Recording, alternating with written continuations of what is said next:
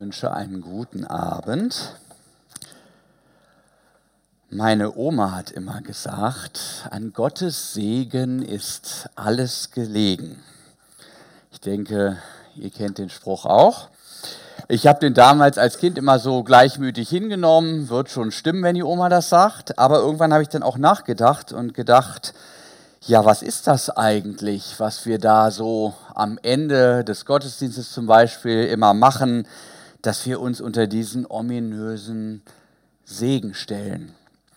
Und ich denke an einen alten Mann, der jeden Tag, äh, jeden Sonntag zur Kirche kam und man wusste von dem, der ist vollkommen taub. Und äh, da dachte man sich, warum geht er überhaupt in den Gottesdienst? Der kriegt doch gar nichts mit. Und als man ihn dann fragte, sagte er, ja, der Segen. Ja, was ist das Segen? Unser deutsches Wort kommt von signare aus dem Lateinischen, signieren, mit einem Zeichen versehen. Wir denken zum Beispiel an das Keinsmal, das Zeichen der Verschonung. Wir denken an Noah, der den Regenbogen sieht, auch ein Zeichen am Himmel. Mose sieht den brennenden Dornbusch. Und dann wir heutigen, bei der Taufe heißt es, wir bezeichnen dich mit dem Zeichen des Kreuzes dafür, dass du zu Jesus Christus gehörst. Spannend, oder? Was hat es damit auf sich? Um diesen Fragen näher zu kommen, habe ich heute eine recht, ich sag mal, erdige Geschichte aus dem Alten Testament mitgebracht. Sie handelt von einem Menschen, der den Charme besitzt, ihr oder ich zu sein. Die Rede ist von einem Menschen, der für sich und die Seinen das Beste heraushandeln möchte, die Rede ist auch von einem ausgekochten Politiker, einem Glücksritter. Uns wird ein Mensch vor Augen gestellt, der zeitlebens um Segen für sein Leben ringt. Modern gesprochen, der es auf Erfolg, Nachhaltigkeit, ein gelingendes Leben abgesehen hat. Und wem könnte daran nicht gelegen sein? Die Rede ist von Jakob, manche hat es wahrscheinlich schon geahnt, dem Stammvater des heutigen Volkes Israel. Und da muss man sich vorab klar machen, in dieser Vätergeschichte von Abraham, von Isaak, von Josef und so weiter ist das kollektive Gedächtnis eines ganzen Volkes verdichtet. Geschichtsschreibung ist hier sozusagen mit klassischer Erzählung verwoben. Erzählung bringt ja das, was zählt, was das Leben ausmacht. Hier werden die Kämpfe des Lebens beschrieben. Hier geht es um menschliche Schicksale, um Recht, um Gerechtigkeit, auch um gebeugtes Recht. Und Jakob sucht, wie gesagt, den Segen für sein Leben und für das der Seinen. Und dabei macht er einige eigentümliche Wendungen mit, die sein Leben prägend verändern. Jedes Mal geht es dabei um Segen. Ich möchte drei Stationen skizzieren. Erstens, der ergaunerte Segen. Die meisten kennen die Geschichte. Jakob quatscht seinem Bruder Esau dessen Erstgeburts, Erstgeburtssegen für dieses berühmte Linsengericht ab. Als der hungrig von der Jagd nach Hause kommt, so ist das Leben. Nicht? Es gibt immer und überall Menschen mit schwachem Charakter, die für die Sofortbefriedigung sämtliche Investitionen für die Zukunft hinten anstellen. Und es gibt ausgekochte Machtpolitikerinnen, so wie Jakobs Mutter, die solche Schwächen auszunutzen weiß, um ihrem Zögling den Weg an die Spitze zu ermöglichen. Der greise Vater lässt sich täuschen und gewährt ihm den sogenannten Erstgeburtssegen. Da heißt es, Völker sollen dir dienen und Stämme sollen dir zu Füßen fallen. Sei ein Herr über deine Brüder und deiner Mutter Söhne, Mutter Söhne sollen dir zu Füßen fallen. Verflucht sei, wer dir flucht, gesegnet, wer dich segnet. Was passiert hier? Es ist zunächst mal eine Herrschaftszusage an den Sohn. So wie die ersten Menschen von Gott im Paradies gesegnet mit seinem Herrschafts- und Bewahrungsauftrag versehen werden, so empfängt auch Jakob den lebensmehrenden Segen in dieser Form. Denn wer sich als Nomade gegen andere Stämme behaupten will, der wird das vermutlich nicht mit Stuhlkreisrhetorik schaffen, sondern der braucht auch ein wenig Punch. Prosperität und Wohlstand Machtausbau. Das hilft zur Selbstbehauptung, aber es bleibt ein ergaunerter Segen. Ein Segen, der sich die Lebenskraft des Väterssegens unter falschen Vorzeichen erschleicht.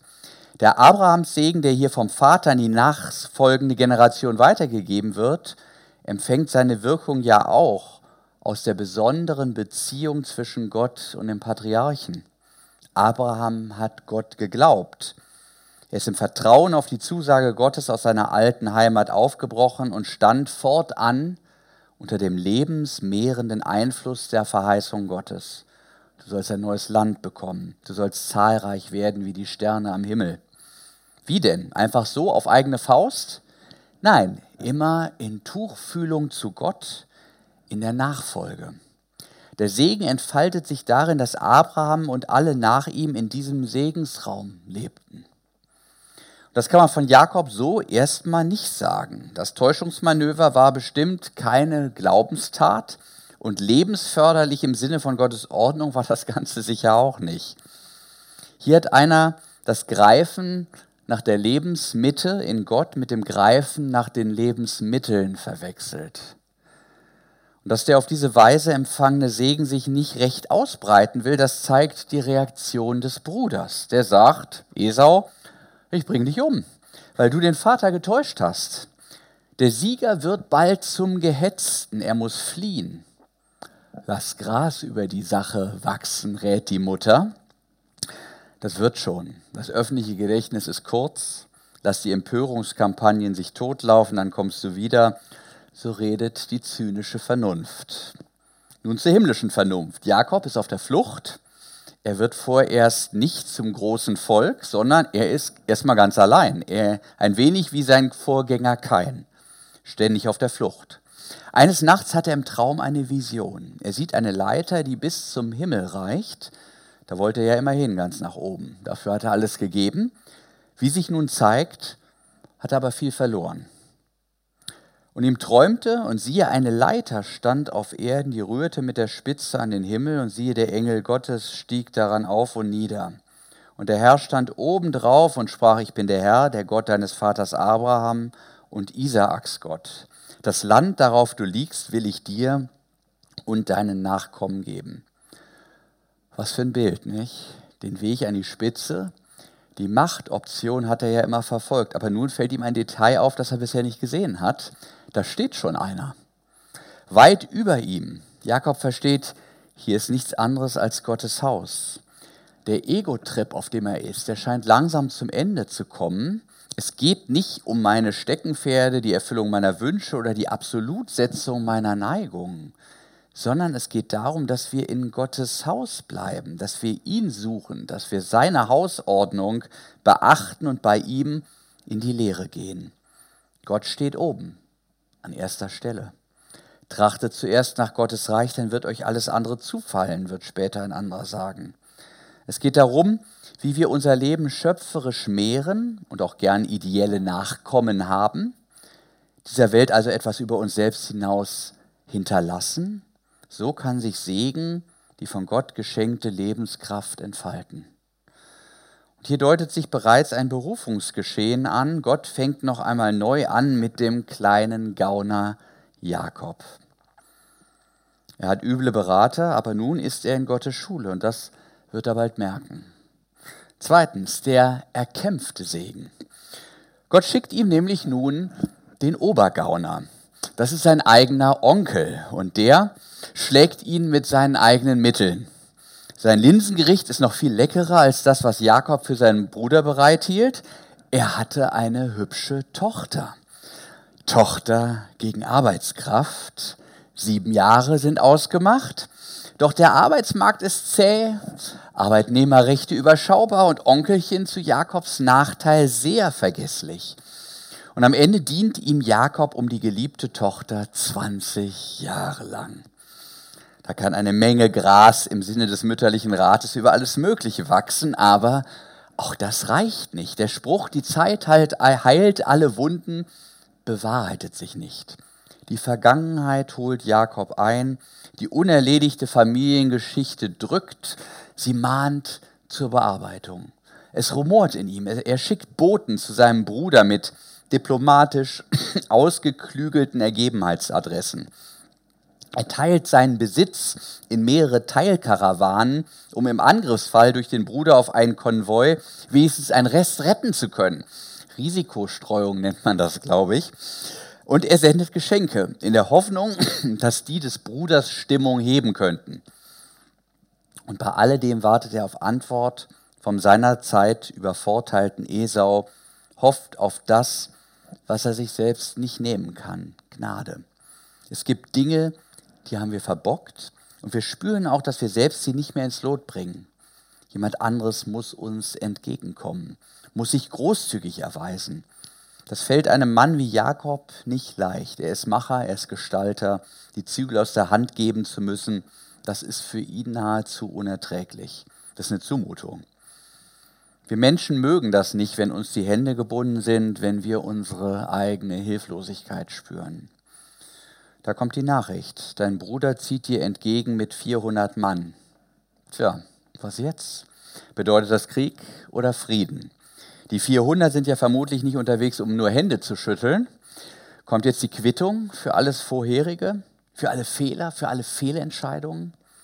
Es wird eine quälende Nacht, eine von jenen, in denen einen das Tagesgeschehen noch bis in den Schlaf verfolgt und plötzlich diese Gestalt. Ist es ein Traum? Man weiß es nicht. Da rang ein Mann mit ihm, heißt es in der Bibel, bis die Morgenröte anbrach. Und als er sah, dass er ihn nicht zu überwinden vermochte, schlug er ihn auf das Gelenk seiner Hüfte, und das Gelenk der Hüfte Jakobs wurde über dem Ring mit ihm verrenkt. Und er sprach, lass mich gehen, denn die Morgenröte bricht an. Aber Jakob antwortete, ich lasse dich nicht, du segnest mich denn. Er sprach, wie heißest du? Er antwortet, Jakob. Er sprach, du sollst nicht mehr Jakob heißen, sondern Israel, denn du hast mit Gott und mit Menschen gekämpft und hast gewonnen. Und Jakob fragte ihn und sprach, sag doch, wie heißest du? Er aber sprach, warum fragst du, wie ich heiße? Und er segnete ihn an selber Stelle. Jakob kämpft mit sich, mit seinem besseren Selbst, dem Unterbewussten. Wer weiß das, bei Nacht sind alle Katzen grau. Die Bibel weiß es, es ist Gott, mit dem er kämpft, der ihn als namenloses Schicksal überfällt, als die unkalkulierbare Situation, in der ihm alles zu entgleiten droht. Der Herr lasse sein Angesicht leuchten über dir. Das sprechen wir ja immer im Segen. Hier leuchtet nichts. Hier kommt Gott als verstörende Schicksalsmacht, als verborgener, als unverständlicher Gott. Hier machen sich die entfesselten Chaosmächte bemerkbar, die doch in Gottes guter Schöpfung gebunden wurden. Der Segen Gottes begabt den Menschen, die Ordnung der Schöpfung und des Lebens zu bewahren. Er wird Statthalter an Gottes Stelle, er bekommt bestimmte Lebensordnungen, die die Weitergabe des Lebens gewährleisten, den Sabbat, den Ruhetag, die Ehe zwischen Mann und Frau und die besondere Beziehung des Schöpfers zu seinem Geschöpf. Der Mensch des Paradieses geht mit Gott im Garten spazieren. Aber Jakob, der lebt, und das merkt man hier ganz deutlich jenseits von Eden. Gottes Gegenwart gestaltet sich hier nicht als Wellness oder beschauliches Alpenpanorama, sondern als Überfall, als Fluch. Unglaube und Inanspruchnahme des Segens abseits von Gottes Ordnung verkehren die Schöpfung in Tod und Chaos. Da kann der Vater oder der Priester oder der Pfarrer segnen, so viel er möchte. Was nicht unter dem lebensmehrenden Segen des Glaubens liegt, das zieht den Fluch nach sich. Da helfen alle Wünsche von Gottes Nähe nichts. Dann heißt es, schrecklich ist, in die Hände des lebendigen Gottes zu fallen. Seine Nähe ist dann Gericht. Es gibt da eine verstörende Geschichte beim Propheten Maleachi, da droht Gott einer korrumpierten Priesterschaft, die anscheinend alles segnet, was nicht bei drei auf den Bäumen ist. Ähm, ich Zitat Malachi 2,2, wenn ihr nicht hört und wenn ihr es nicht nehmt zu Herzen, dass die Ehre meinem Namen zu geben ist, in Klammern und nicht euch selbst, so schicke ich unter euch den Fluch und verfluche euren Segen. Gott sei Dank macht Gott das bei Jakob nicht. Am Ende gibt es eine Wendung. Jakob geht als neuer, als gestärkter Mensch aus diesem Kampf mit Gott hervor, denn ihm wird etwas klar. Und so komme ich zum letzten Punkt. Drittens, der Segen als Geschenk des Lebens. Jakob erhält einen neuen Namen. Das ist ein Berufungsgeschehen. Immer wenn neue Namen in der Bibel ähm, im Schwange sind, dann kriegt jemand eine neue Berufung. Du Jakob, du Mensch, bist nicht der, der sich das Leben ergaunern müsste. Entscheidende Dinge wirst du auch nicht im Kampf für dich entscheiden. Das Entscheidende im Leben wird dir geschenkt. Manchmal durch schwere Schicksalsschläge oder Krisen, gleichsam durch den Todeskampf hindurch, aus dem du eventuell sogar nur hinkend hervorgehen wirst. Segen wird geschenkt, nicht erstritten. Wir können ihn uns nicht selber nehmen. Wir können ihn nicht dekretieren. Wir können ihn nicht einfordern. Jakob kommt aus dieser Nacht mit einer neuen Programmatik hervor. Er erkennt Segen nun als eine Gabe Gottes. Wir empfangen sie nicht in der geballten Faust, sondern nur in der geöffneten Hand. Ein größerer muss sie uns geben, einer, der größer ist als wir und unsere oft so einfältigen Gedanken vom gelungenen Leben. Und in diesem Sinne betet Jakob nun, Herr, ich bin zu gering aller Barmherzigkeit und aller Treue, die du an deinem Knecht getan hast. Denn ich hatte nicht mehr als diesen Stab, als ich hier über den Jordan ging, und nun sind aus mir zwei Lager geworden. Ihm wird also klar, was ihm Gott im Leben schon alles geschenkt hat, was sich letztlich als viel bedeutsamer erweist als das, was sich Jakob zuvor selbst unter den Nagel gerissen hat. Und so legt er seine Zukunft ergeben in Gottes Hand. Und er sagt, er rette mich von der Hand meines Bruders, von der Hand Esaus, denn ich fürchte mich vor ihm, dass er komme und schlage mich, die Mütter samt den Kindern. Du hast gesagt, ich will dir wohltun und deine Nachkommen machen wie den Sand am Meer, den man der Menge wegen nicht zählen kann. Am nächsten Tag tritt ihm der Bruder entgegen. Er kommt nicht als Todesschwadron, sondern er kommt als Versöhner. Ja, er weint und fällt dem Bruder um den Hals Freudentränen statt Hass, Vergebung statt Vergeltung. Und Jakob sieht Gott selbst in diesem Bruder handeln, wie er ihm später bekennt. Ich sah dein Angesicht, als sähe ich Gottes Angesicht. Er sieht das Angesicht der Versöhnung. Im Kreuz sehen wir Christen auch das Angesicht der Versöhnung. Wir sehen den Gott, der unsere Gaunereien gnädig vergessen macht im Geschehen auf Golgatha damit wir das niemals vergessen und aus dieser Versöhnung in all den Unversöhnlichkeiten unseres Lebens zehren können, hat uns Gott auch ein Zeichen geschenkt, ein Signum. Was auch immer deine Vergangenheit ausmacht, da ist das Zeichen des Kreuzes, mit dem jeder Täufling signiert wird, weil ihm zugesagt ist, das Kreuz ist ein Zeichen neuen Lebens durch den Tod hindurch. Christus starb, damit du lebst damit du ein Gesegneter sein kannst. In der Apostelgeschichte spitzt es Petrus einmal darauf zu, dass Gott Christus eigens dazu gesandt hat, zu segnen. Jesus ist das Leben. Wer ihm nachfolgt, der steht unter dem segnenden Ja Gottes. Dem wendet er sein gnädiges Angesicht zu, ohne dass man sich diesen Segen ergaunern müsste oder erkämpfen. Denn Segen ist und bleibt ein Geschenk, das nur im glaubenden Empfang wirksam wird. Amen.